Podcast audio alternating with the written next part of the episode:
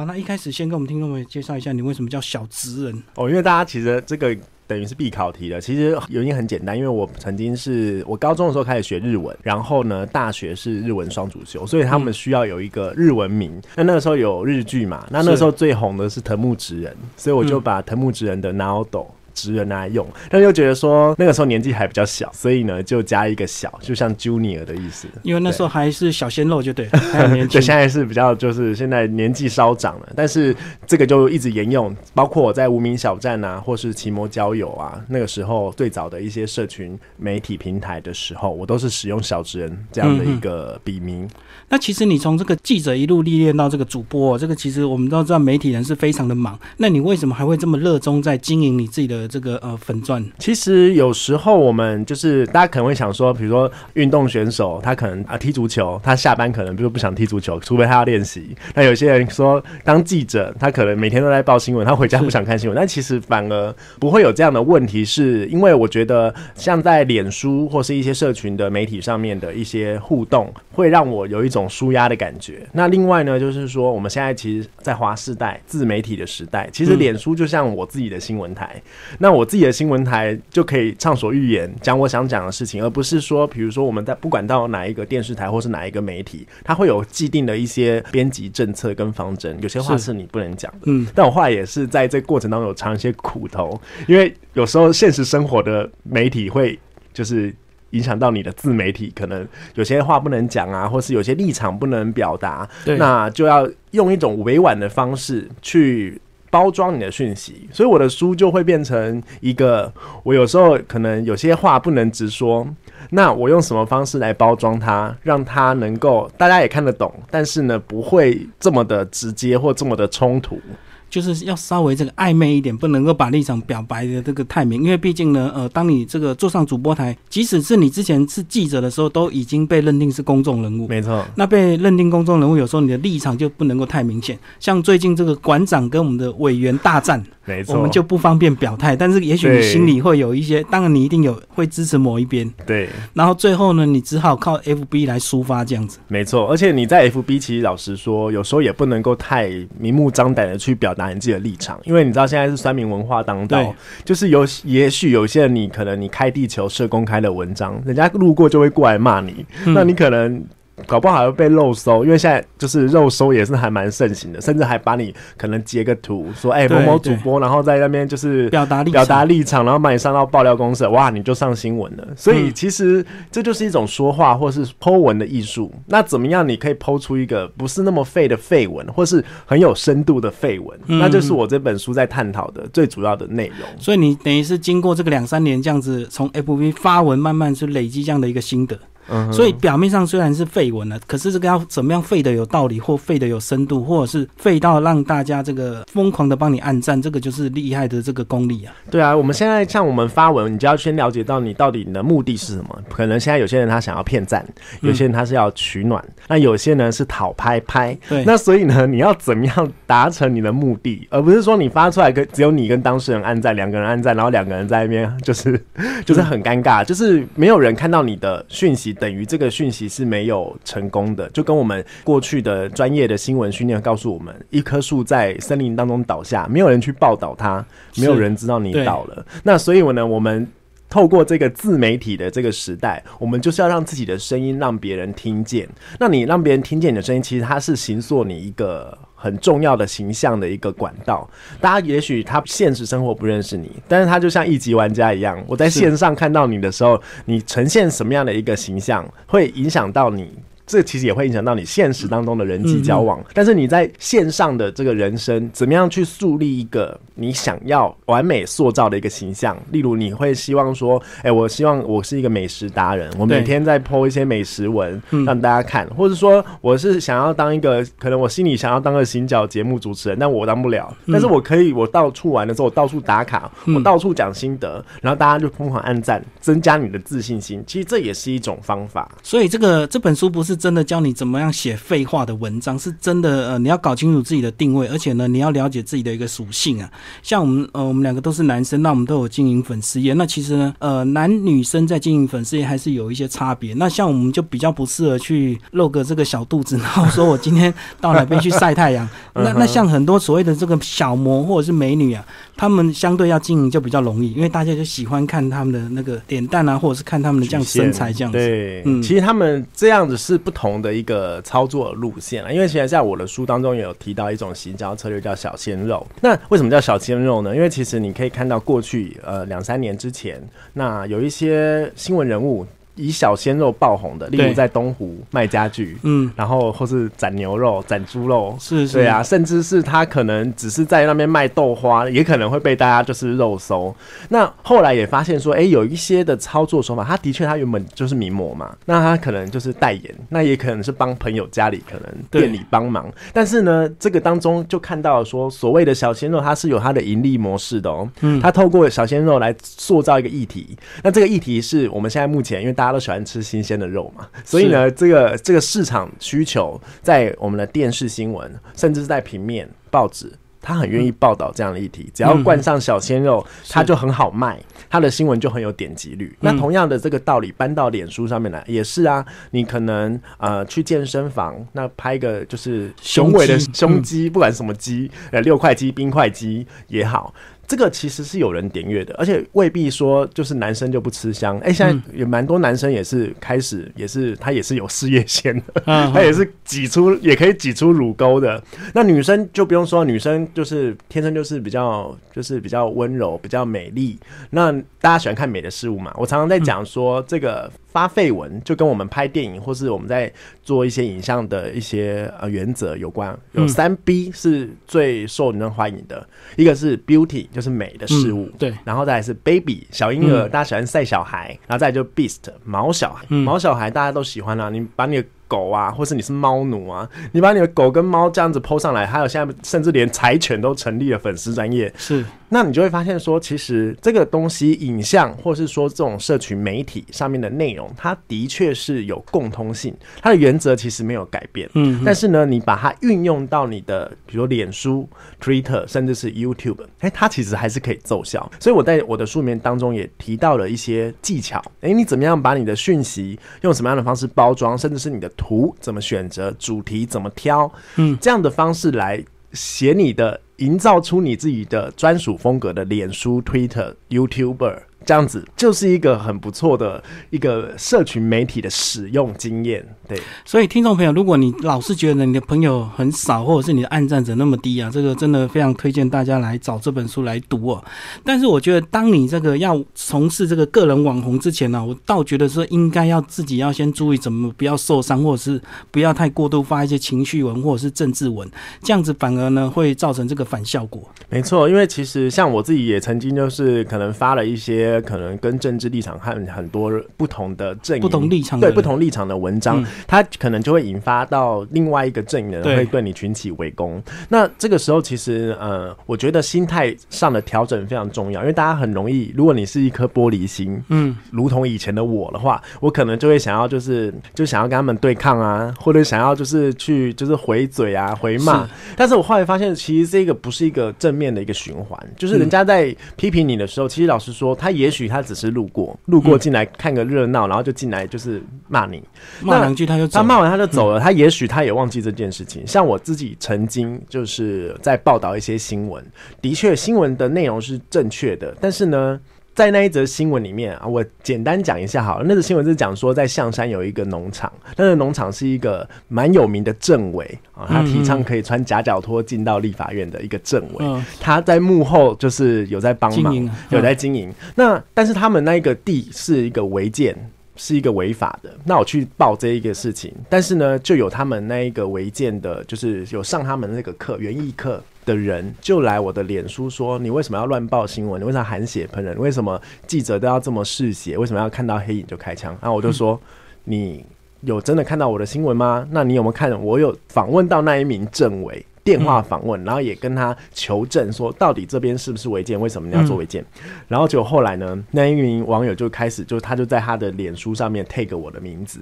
然后呢就写说这个记者啊不用功，因为他以前也是新闻界的前辈，然后我就跟他讲说我要告你，嗯，对我就直接去就提告了。那提告之后呢，就发现说第一个。你提告非常困难，因为你要必须要他的名字跟他的电话还有他的真实资料。哎，发现其实在网络上面根本没有真实资料，嗯，你非常难找到，除非你去呃，就是去 Google 他。我后来找到他的原因，还是因为他是我啊自己当时工作公司的前同事，就是前同业。那找到之后，我们就真的去对簿公堂了，就发现说，其实网络上面你真的要去追究的时候。发现呢，法官他们不一定觉得说他的内容可能构成诽谤或是毁害到你的名誉，而是说，就像我们刚嗯，我们金明哥有提到说。我们现在是公众人物，很多事情是可受可受公平之事。对，那当这个这个很大的就是一个紧箍咒下来之后，哎，就发现说，哎，奇怪，那我在网络上被骂，其实好像是我们必须对，我们必须要承受的。所以你就去调整一下你的心态，就说啊，这本来就是你该承受的，就算他们讲的是不对的。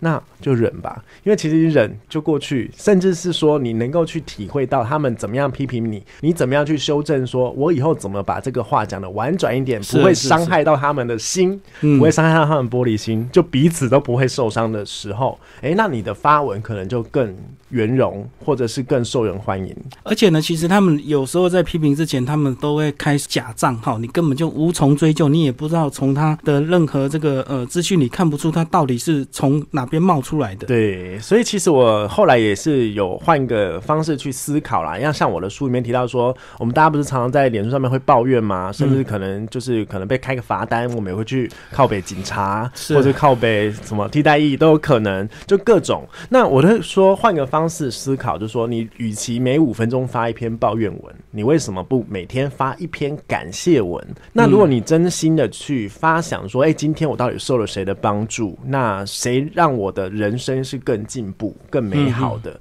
你去回想这些事情，第一个，你心情会变好；第二个，你会在脸书上面吸引很多正能量的人。对对对，这个彼此的这个呃磁场就会相近，就会互相吸啊。所以那个是一个正向的循环。我也发现说，如果真的是这样子做的时候，其实你的。朋友也会比较喜欢按你赞。因为大家其实看多了抱怨，其实大家也会觉得心情很不好，甚至说就直接取消你追踪，那其实也不会你是你想要的结果，甚至搞不好他就直接把你取消好友，也也有可能，有可能把你封锁，也 对啊，这个因为大家都不喜欢看这种负面的东西，因为日子已经够苦了，那你不用再强调说你多辛苦，或者是你今天就算有时候我们真的被开张罚单，你你抛个文去讨拍，反而被人家骂的更惨。对啊，有时候取暖不成就被可能网友围剿，就被酸到爆。那另外一点就是说，我们讲到说，这其实就是一个。网络上面的人际关系，你怎么样去设定？你每天可能想要跟你的朋友，现实的也好，虚拟的也好，你要怎么去互动？那你怎么样的互动不会造成说可能三秒钟被封锁加删除这样的一个窘境？但是我觉得有时候是你，如果你日子太好过也不行啊。你日子太好过，大家又看的又不舒服。比如说你常常出国，你常常出国，你当然很打卡。你觉得打卡是很自然的事，可是人家觉得，哎，你怎么一个月出国好几次，一直打卡，大家看的就不舒服，因为大家都是苦命的上班族啊。没错，所以有一个研究是说到说，你常常看脸书的人，其实你的心情不会很好，因为你的朋友都展露出他生活过得比你好的那一面，你会越看越物质。对，有时候即使没有很好，他也可以伪装成很好的样子，就是一个相。对剥夺感啊，就是当你在就是上班的时候，像我们媒体记者，那有时候就是人家在放假的时候，年假的时候，我们一定要上班。那你就会在那个时候看到你可能国小啊、国中同学他们都在出国玩啊，年假就在那边想说要怎么规划，你那时候就会很无助。而且很机车，有时候他搞不好只是去机场送机而已，他就故意打卡打的好像他要出国，那你心里还借护照过来打卡没有？那你 心里就很不舒服啊，说你怎么又出国啊？其实他也不会告诉你说我怎么样，我就是故意的，我就是发绯闻那个，对啊，对啊，所以其实。像有这样的时刻的时候，我觉得啦，就是你在生活当中要自己找寻乐趣。像我发文，就是在脸书上面发文，其实就是我生活里面的乐趣。不管我在工作也好，嗯，或者我在放假也好，其实你在工作里面还是会。发现一些有趣的事情。是是，对，那你也可以在脸书上面去分享，说你在工作到底发生什么事情，或者是说有时候当下正大家都在讨论的一些议题，你也可以跟大家做讨论。像最近就是蛮多的社会案件嘛，嗯，那我的文章里面就有提到所谓的分手文，分手的艺术，你可以在脸书上面写分手没问题，但是你不要一哭二闹三上吊，你不要在上面说什么啊，老动不动就说哎，我想要就是想要就是想不开啊，干嘛的？因为别人也会觉得就是很害怕为你捏一把冷汗。一开始会当真，可是如果你常常写的话，久了大家就很就放羊的孩子。对对，但是我后来我就是说，其实你可以在这一段关系的结束、断舍离的过程当中，做一些的自我检讨，让你在你的脸书上面呢，因为它其实像你失业，你丢掉了一个工作，你可能被老板 fire 掉那种感觉，但是你怎么样去针对，比如说你的前公司，你不要老是抱怨，比如说前面的另外一半，然后去讲检讨别人的不是。如果你是换一个角度来检讨自己到底在这个关系做错了什么，或者说我下一段关系开始之前，我可以承诺说我不要再犯什么同样的错。哎，那也许你的下一段的新开始很快就会找到真爱，很快就来了。为什么？因为它其实就像，因为现在不是找工作的时候，很多 HR 人资会到你的脸书看，去看你，看你这个人哦，到底是不是愤世嫉俗啦，还是说常常在批评上司啊？那如果你就是。本身就是平常就伪装很好，也许是伪装啊，或者是你平常就是一个与人为善，然后呢讲话非常的富有正能量。其实 HR 看到你，他就觉得嗯这个不错，搞不好可以录用你。就跟人家想要交男女朋友，看到你这样子也是是觉得哎很想照顾你啊，或是很想要跟你交朋友。所以这个呃，除非你发文，你都是设定只针对朋友啦，要不然只要是你是习惯就觉得没有什么好隐秘，就是设定公开的话，真的其实会真的有很多人默默偷偷的在关注你，对，只是没有到必要时刻他们不会出声音。可是如果你遇到重大的时刻，这些潜水的一个网友都会跳出来，没错。所以这是我们现代人这个发文真的有时候真的要注意，这个你写好，人家不一定会暗赞，可是你写不好，人家一定会酸你。对，那到时候可能就造成自己心情也不好，那可能。还要面临就默默删文，像我自己就是，如果工作上遇到什么不顺心的事，如果你公司有加很多同事，那就千万不要剖。对，而且那个，而且有些同事还互相陷害，你知道吗？因为他。也许你跟长官不是朋友，可是他很自然就把你截图直接传给传给你的长官看，这样子。所以我后来还研发一个 hashtag，有没有？这此篇请勿截图。嗯，对，就是告诉自己的朋友。但是这个东西都防不胜防，因为谁知道就是跟你，比如说表面很好的人，那他私底下可能就是，或他原本天性就八卦，他就是想要把你的这些讯息去给你的，比如说上司啊，或者说你另外一个当事人看。就会很尴尬这样子，所以这个发文还真的是要有很多这个细腻的这个操作。表面上发起来感觉好像是废文，可是其实你内心还是要很清楚，你到底是什么目的。除非你摆明就是要跟你的长官杠上，你就是要故意给他看。对，那当然你就可以直接这样写，因为搞不好你呃，也许你想要已经准备要换工作，那当然就无所谓啊。对，那也或许是说，像我自己就有一个方法，就是我可能也是长篇大论写一篇满满的抱怨文，但我后面就会一个 hashtag 我梦到的。哦，以上纯属虚构。以上纯属虚构，如有雷同就。就是博君一笑啦，就大家不要太在意。但是在书写的过程当中，的确就是让自己的心情获得抒发。可是虽然你这样写，但是我相信这个你的对方、你的这个对手、你的当事人一定知道你在写他。对，只是因为你这样写，让他没有皮条，他只能够这个气得要死，但是不能对号入座，对他没有操作的一个空间。好，那接下来我们就来讲呃，这个书名好了，这个书名为什么取这样子？为什么叫做你妈知道你在发绯闻吗？其实，其实如果大家常常在玩脸书，其实大家对这句话一定不陌生，很有梗，对，很有梗。它其实是我之前有一段时间，我常常在换我的大头贴，因为大家知道脸书可以一直更换大头贴或是封面照片。然后我就曾经就是在我不断的跑马灯似的换大头贴的过程当中，我的朋友就在我的大头贴下面写了一句：“你妈知道你在脸书发绯闻吗？”嗯，然后我看到之后，我就哎，就恍然。大悟就是有一种被当头棒喝的感觉，说，哎，为什么他会留这个？真的很废吗？我换照片不行吗？那后来我就去，就是有一种自带有自嘲的一些呃意味存在，我就把它当做我的 hashtag，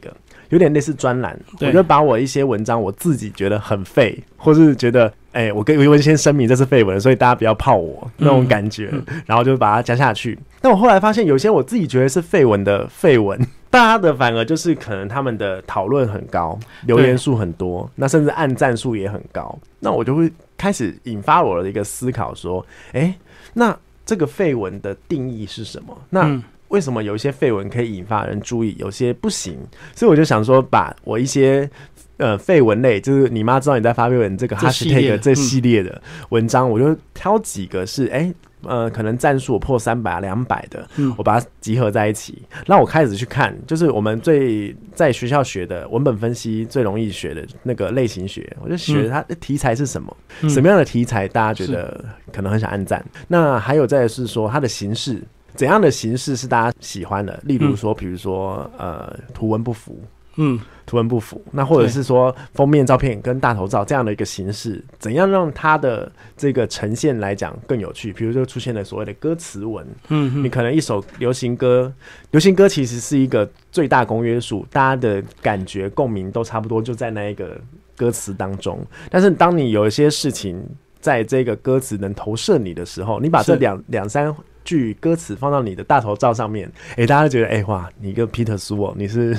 你是文青吗的那种感觉，就让自己有一种伪文青、假文青的感觉。那其实那个东西很容易吸引人注意，而且大家会想说：“哦，我想猜猜看你到底现在的心情是怎样？也许分手你就分手快乐啊，嗯嗯，对啊。如果他总是为别人撑伞，你何苦为他等在雨中？哎，这两句话跳放上去，然后可能再放一个你真的在路旁边撑伞之类的，那个照片跟那个歌词就会让你很有画面，那也会让大家觉得说：哇，你还真的为了就是要就是抛这个文，然后去。拍了一个在雨中等人的那种非常凄凉的感觉，所以就是意外让你这个发起这个对这个废文所谓的定义的一个兴趣，然后自己也开始去研究说到底什么东西是废文，那怎么样废的有道理？对，那其实你真的如果你真的写一篇大道理，大家也不太想看。对，你就要是写的很像废话，结果又真的很有道理，让人家笑中带泪那种感觉。对啊，所以其实他啊，他其实说到底，他其实就是一个讯息，怎么样去包装？那包装这一个讯息，最重要的就是你要有一个故事。故事其实就是一个最吸引人的，大家都喜欢听故事。不管你从小就是可能爸爸妈妈可能枕边就念故事给你听，那我们看脸书也就喜欢。听人家的一些小故事，你今天发生什么事情？也许这一个过程很无聊，但是如果你在你的生活当中发现一些比较有趣的，像我刚刚从那个汉声电台旁边的小路走过来，那我发现说，哎，信义路上面的那个它的那个斑马线上面有一个跟香港一样，有一个望左望右望右这样。对我当时在香港交换学生的时候，我对香港的那个路标非常的感兴趣。嗯，然后呢，我那个时候去，我就拍了一个望右。的一个路标，它上面有英文的，叫做 Look Right。对，然后呢，我就借由这个 Look Right，我就写了一篇，就是我拍的那个路标，我写了一篇文章。我就说，这个不只是一个路标，这是香港的，我很少看到。但是 Look Right 给我一点启示：，当你人生低潮的时候，你要 Look Right，Right 就是一个正面，就是对的，正向积极的。所以你凡事不要老是看不好的地方，你可以。看他的光明面，看他正确积极的面，所以我就把那个路标转换成一个还励志的小故事，嗯，对，然后告诉大家说，哎，我在哪边看到，然后呢，这个路标带给我什么感受，然后把这一段小故事，其实它也不用长，因为现在的脸书你写太长也没人看，是你大概写个四行，不要出现到继续阅读，不要再按那个按下去，对，不要再让人家按下去。也许你愚人节的时候可以故意用一个继续阅读，让大家按不下去，也有可能。但是我觉得它其实就是一个。你把你的人生当中很多的片段，你用一个故事的方式去表达，而且把这个故事去做一个精彩的呈现，有图有真相，或者是你甚至可以做个直播。我像我最喜欢就是 KTV 唱歌的时候直播，是那但我也不是随便挑歌直播，我通常是跟我的一些同温层、同龄层去唱歌的时候，我们唱个什么东方快车啦，什么红红青春敲啊敲。就是那个小时候的，或者小虎队，还有或者是什么大小百合之类的。然后呢，其实那个直播出来，真的大家就觉得很有趣。哇，第一个就是你可能会认识一些比你年纪小的，他们根本没听过。他说这是什么歌啊？然后跟你年纪大一点的，可能就是我们采访的对象，有些立委啦，或者有些艺人比较年长的，对，比较年长，他们就说哇，你竟然会这个歌，他们就觉得很赞叹，而且觉得你跟他们同一国，同同年龄层，同一个年龄层。那所以其实。单就一个小小的，就是唱歌的直播文来说，它其实也可以引发让你的生活周遭的人际关系变得更融合、更紧密。那甚至你们更多话题可以聊。不过你这样子看哦，这个所谓的废文跟这个正经文之间啊，它有没有一个一定的一个比例关系？因为有时候你这个全部都是废文也不行，全部都写的很正经也很无聊。嗯，那你这个每天大概多少比例上的这个文章？那这个我觉得也是有点这个技巧、小心思啊。这个对啊，大家其实会也会常常会。问我一个问题，说你大概一天发几则对书？那我其实最高峰可能一天可能发到三到五折都有可能，但有时候它可能只是一行文。例如我今天早上就是骑车到公司的时候，然后前面有一个小黄，他就紧急刹车，因为他要看旁边的那个客人是不是要招他，但是我明明那个客人完全没招手，他就紧急，然后我就。差点直接冲撞到那一个计程车，那我就很生气啊！大家都狂按喇叭，然后我反正我，然后我在等红灯的时候，我就想就发一个，就什么啊，我刚刚差点没命了，什么冲撞到小黄。然后这个东西其实这个有时候也会引发很很多人的关注。这种小小的短讯就有点类似呃《水果日报》他们的即时新闻，小即时快报，小即时快报。嗯但是如果有时候，比如说你看了一场电影，你去很有感觉，很有感觉，听了一场音乐会，或甚至是说我今天来上金明哥的广播节目，我觉得很有感觉，觉得让我畅所欲言，那我可能就有一个读后感、听后感，或是一些就是心得感想。哎，那个其实有时候它不见得是废文哦，它也许它可以写的很震惊，只是但是有时候你震惊的内容，你可以用不震惊的方式去包装。对对对对，那甚至是说，我们有时候可能这些太过于震惊的议题，像因为我是跑政治的嘛，嗯，其实政治新闻每天都在做一个发绯闻的动作，因为它的内容政策都是硬的。然后呢，我们要怎么样去从这当中去发想出一些人味的东西，就是所谓的人情趣味。像大家看赖神，你可能不想要听他，比如说对任何政策啊，或者说他换了一个教育部长等等的，这个你不想听。但是你会对他说，为什么他可以去就是吃牛肉汤啊？他为什么可以预测这个这个就是台风天？台风天放这么神准？所以我们你会发现我们在。电视领域的一些电视新闻，他在包装所谓很硬的议题，所谓的政治新闻的时候，他也是找软的方式去包。而且呢，或或者是说，大家喜欢看，比如说我们蔡总统的流浪狗，嗯，对不对？大家喜欢看他跟他狗的互动，但可能不喜欢看什么外交啦、断交，又少了几个朋友。也许这些议题很重要，也是需要报道的。那电视台的怎么弄？电视台就是穿插嘛。他就说：“哎，我也是几条严肃的，那我几条交错交错，嗯，对，所以你不会让大家觉得说你的脸书总是不正经的，或总是很严肃的，你要自己有一个所谓的编排策略，对。那我自己的。”我自己的想法是啊，就是说，其实你也不用太去 care 说，哎，你今天我一定要有一个比例，说我发了几则那个正经文，几则废文，对对，我不用去算。但是我觉得，其实有时候就是你真心的去想要分享一些事情的时候，不管它是正经，或者是它是不正经，只要你是很用心想要分享那个讯息的时候，他会获得回应，嗯，而且也会获得共鸣。所以这个重点是你。不管是你正经或绯闻，或者是你字数多或字数少，你一定要发自内心，然后真的是尽量正能量，然后负面文尽量少发了，因为其实大家都不太喜欢这个看一些负面的东西。对啊，而且大家也很讨厌那个叶佩文。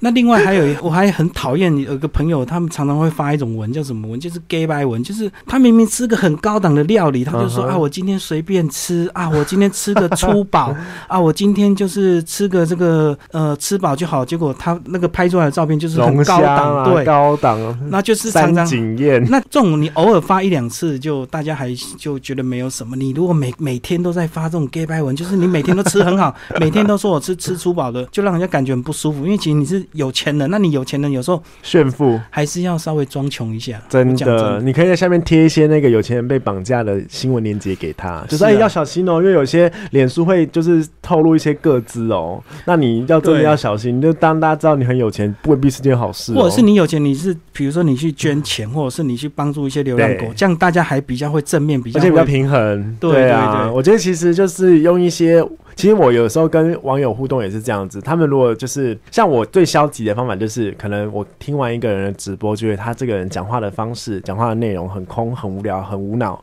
那我可能就直接把他就是删除了。对，就是不要，希望下次不要他在直播的时候我收不到讯息，这是最好的。那你积极一点的话，也许他真的是你的朋友，那他可能做了一些你觉得可能你看了觉得也不会很开心，也不是很愉快，但是你又还想继续跟他当朋友，那我觉得你可以适度的婉转的去他下面留言，告诉他你的感觉，或甚至用私讯的方式去聊聊聊，说他也许他朋友有他的那个可能有他的一些原因，也许这个炫富的这一位人士，他可能他可能他他妈妈可能这在卧病在床啊，他希望就是 po 一些生活很好的照片给他的妈妈看，让妈妈知道过很好，叫他不要担心，可以好好的走这样子。是，也许也不一定。对，所以就是有时候我们在可能看到一些文章觉得不舒服或者是不愉快的时候，也许可以就费点力，可能发个私讯说：“哎，我想要了解说为什么你想要发这样的文章。”那也许他真的是没有什么，那没有什么特别的原因，或者说他本来就是想炫富。那那你就可能啊，算这样的朋友就好了，你就自己决定一下是不是要继续追踪他。我可以呃解除追踪，我不要看。眼不见为净就好了，是是，对。但是你看积极，可能也许他有一些修正，那可能对你们两个之后的一些朋友上面的交往，甚至是真实生活当中见到面，不会这么的，就是觉得啊，看到他就是啊，没有在那边炫富了，就想要翻白眼这样子。嗯，还是如果说你真的把这个朋友还是当朋友的话，还是要这个要比较长期的去关注。那甚至你可以私讯问他说，就像这个呃戴轩讲的这个呃，问他一些理由这样子，也许他背后有他很温暖的这个原因，也也不一定啊。就是因为我们现在都习惯看图说故事，嘛，看到一张图就大家噼啪骂一堆，对，看到背后开枪，是啊是啊，呃，那像戴轩你自己个人也有经营这个粉砖嘛，哈，对，跟我们聊聊你现在经营的粉砖的一些策略，好不好？因为你应该也是都很明显感受到触及率变很低的那种啊，你怎么样发文这个来增加这个触及率？对我之前经营粉砖，其实最早，因为我原本呃最早应该是在我在中视当主播的时候，才开始用心在经营。原本只是想说，这个粉丝专业好像是开了另外一个部落格，但是我想说我脸书就有了，所以原本在踏入就是经营粉砖的之前，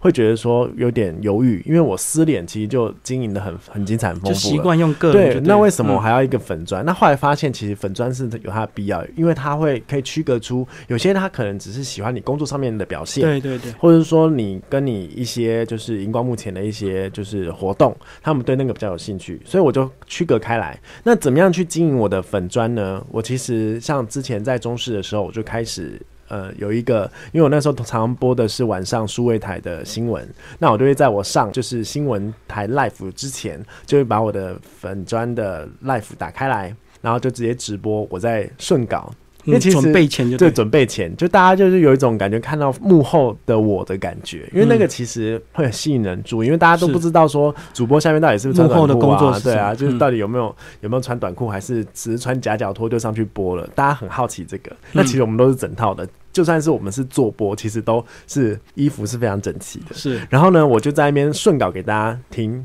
哎，今天可能我会播到哪些？其实我就是照着那个顺序开始每条改稿头，因为我会喜欢把记者写来的稿头再改过、再顺过、再润一下。那大家都喜欢听我在那边念，然后呢，有些人就会说：“哎，你是不是？”卷舌音比较发不好，或是 n 跟 on，就是那个有有尾巴的跟没尾巴的那个 on，是不是比较不会分？甚至有些人连安安也分不出来。那我就会那个时候就会跟大家有一个很类似于最近有一个南韩的 YouTuber，他不是每天直播六小时他在念书吗？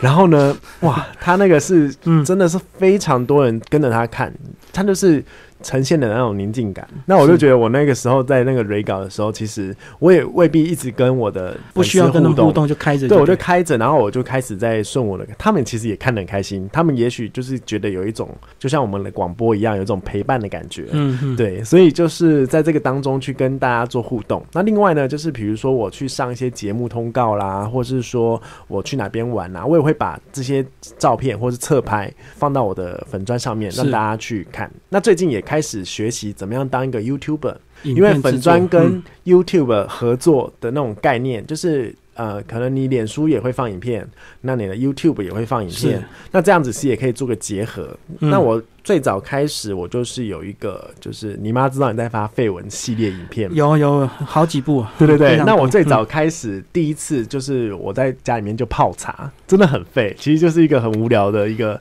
日常生活，但是呢，我泡茶的茶杯很有趣，它上面有一个小人，那那个小人的裤子呢，就是就是一个滤网嘛，你把茶叶放进去，它就可以泡，然后就感觉它在那个水杯，就是在游泳池里面尿尿的感觉，所以 那个水就会开始就是流出黄黄的。那如果你是花果茶，话就是呃，整杯是血尿。血尿这样子，可能要那个去做个检查这样子。但是我就把这个过程就是就是拍成影片给大家看。然后另外一个就是说，他那个茶叶呢，是我朋友。从广岛寄来，日本人他们现在很流行一些那种气味很有不同气味的茶叶，那个气味的茶叶是那个饼干口味的，就是那个茶叶闻起来是像饼干，巧克力饼干，然后就拿来泡，然后泡下去那个红茶就是变成。饼干红茶的那个味道，所以那虽然影影片上面看不出来，但是我都是介绍大家的那个包装啊是什么的，所以我觉得那个过程其实就做影片的过程，觉得蛮有趣的。而且我发现你做影片很认真，你还会先剪一些相关的这个影片进去，对，然后最后都有所谓的抽奖方式。对，哇，你哪来那么多东西可以抽啊？最近因为这个其实就是结合在，因为现在就是我们的一些脸书文文章已经就是集结成书嘛，那我们书有一些行销的策略。那书其实就像不管你是在做什么样的行业，它就是可以拉赞助嘛。是，那我们就有一些呃，可能他觉得认同我，或是认同这本书的理念的一些，他或者是觉得说这个书里面可能有提到一些相关的，对他们就会说好，那来赞助一下，那也帮助我做影片，那也可以让我的粉丝跟我有一些互动。因为现在如果你要经营粉砖，你。要么你就是秀一些很养眼的照片，要么你就是秀一些让大家可以贪小便宜的礼物。我最近才发现，我朋友介绍一个这个拍卖海鲜。那之前那个海鲜看直播看太多，我们是不是就会取消朋友？取消朋友，因为他很爱分享，为了那个抽奖。对。那后来不小心，最近又有一个人分享那个一个，就一个女孩子，她每次在卖海鲜之前，她都跳一段。很辣的、很性感的舞，然后他这个呃，在现场看的人居然都能够到五六千人，真的是哦，真的非常的可怕。所以真的是，只要你有那样的身材，你你什么话都不用讲，你只要跳舞就有人看。真的，现在连甚至有一些直播主，因为我有认识像那种直播经济的公司，然后呢，他们的这个直播主他们会要求，比如说你 IG 追踪要五万以上，然后脸书要追踪几万以上的女生，那呢你也不用做什么事情，你就是到他们公司，然后他们就有一台电脑，然后呢你就站在前面，然后摄影机对着你，然后什么事都不用做，哦，月入十万，然后旁边有三个人帮你操控，就是那个，就是他们，比如说他们是用一期啦，或者是用一些大陆的一些直播软体，是会发礼物，可以变成钱的那种。他们就是靠坐在那边收礼物，就是别人发礼物给你，就对，别人发礼物给你。然后我就觉得说，哇，天啊，真的超好赚的，就恨自己不是为什么不是身为女儿生。所以我说女生 跟男生经营还是经营不一样。那男生如果坐在那边，可能就会被他就是可能狂按狂按那个怒。对，如果你什么都不做，你就坐在那边，你就只会被人家骂说你在刷存在感嘛？对，没错。所以呢，就是直播这个部分，呃，如果你能够好好的去经营，或者说好好的去想怎么样的梗，或者说你的影片怎么样有一些巧思，它其实就像我们刚刚聊的，它是有盈利模式的。是，它最后你的绯闻为什么像我的绯闻还可以卖书赚钱？对，那所以他就是你的文章，不要觉得说它可能只是一个日常的分享而已，它也许它有不同的用途，或者说它也许它会创造出不同的价值的效益。好，最后戴轩帮我们总结一下你这本书好吧？这本书这个把你过去一两年 FB 的这个发文整理出来哦，然后为了出这个书，你还要再把这些内容再做更精致的一个这个修饰之后集结出来啊？你觉得这本书是适合这个每一个这个有在用 FB 的人都适合看吗？嗯，如果是不只是 FB，也许你是玩 Twitter，或是你是玩其他的这个社群，对，不是不同的，它只是换不同的社群的平台，但其实它内容的结构、讯息的包装是同样的一个原理。那我希望就是说，大家透过这一本书，因为老实说，它其实也有一点半自传的一个形态在里面。如果你想要多认识郭代玄，认识小职人，他其实他有办法帮你，就是认识一部分的我，是对，是而且是很真实的我。那另外一半就可能是说。呃，你如果在发文上面有一些困难，或者是说你在发废文的时候，就是经常遭遇到就是冷处理的时候，你可以想想说，里面有一些灵感可以告诉你怎么发文，怎么样去跟你的朋友互动。其实它也算是一个人际沟通的书。对，所以现在其实网络并不是说冷冰冰，说我爱怎么发我就怎么发。当你有这样的想法之后，你人际关系不好是很必然的，因为你发文可能都不顾别人的感受，你就只顾着我自己心情的一个宣泄。可是你没有想到这个看的人的他的感受。对，所以就是一个良性的互动，在脸书不管是什么样的社群平台，就是大家透过文字、透过图片，或是甚至你用直播的方式，希望大家的互动是越来越融洽。对啊，你刚刚讲到这本书也有半自传，也有提到你是日文系，所以这个公司就突然派你去日本去采访大地震，这样没错，在里面都有蛮那个时候真的好，这个时候真的蛮可怕的，就是去人生地不熟嘛，而且呢，我你们一般在日文绘画课学的，你不会学说你怎么跟计程车就是杀价，然后还要包车，所以那个时候真的是一个人生硬着头皮上啊，对，硬着头皮就上了，但是觉得在过程当中学到很多，所以在分享讲那个。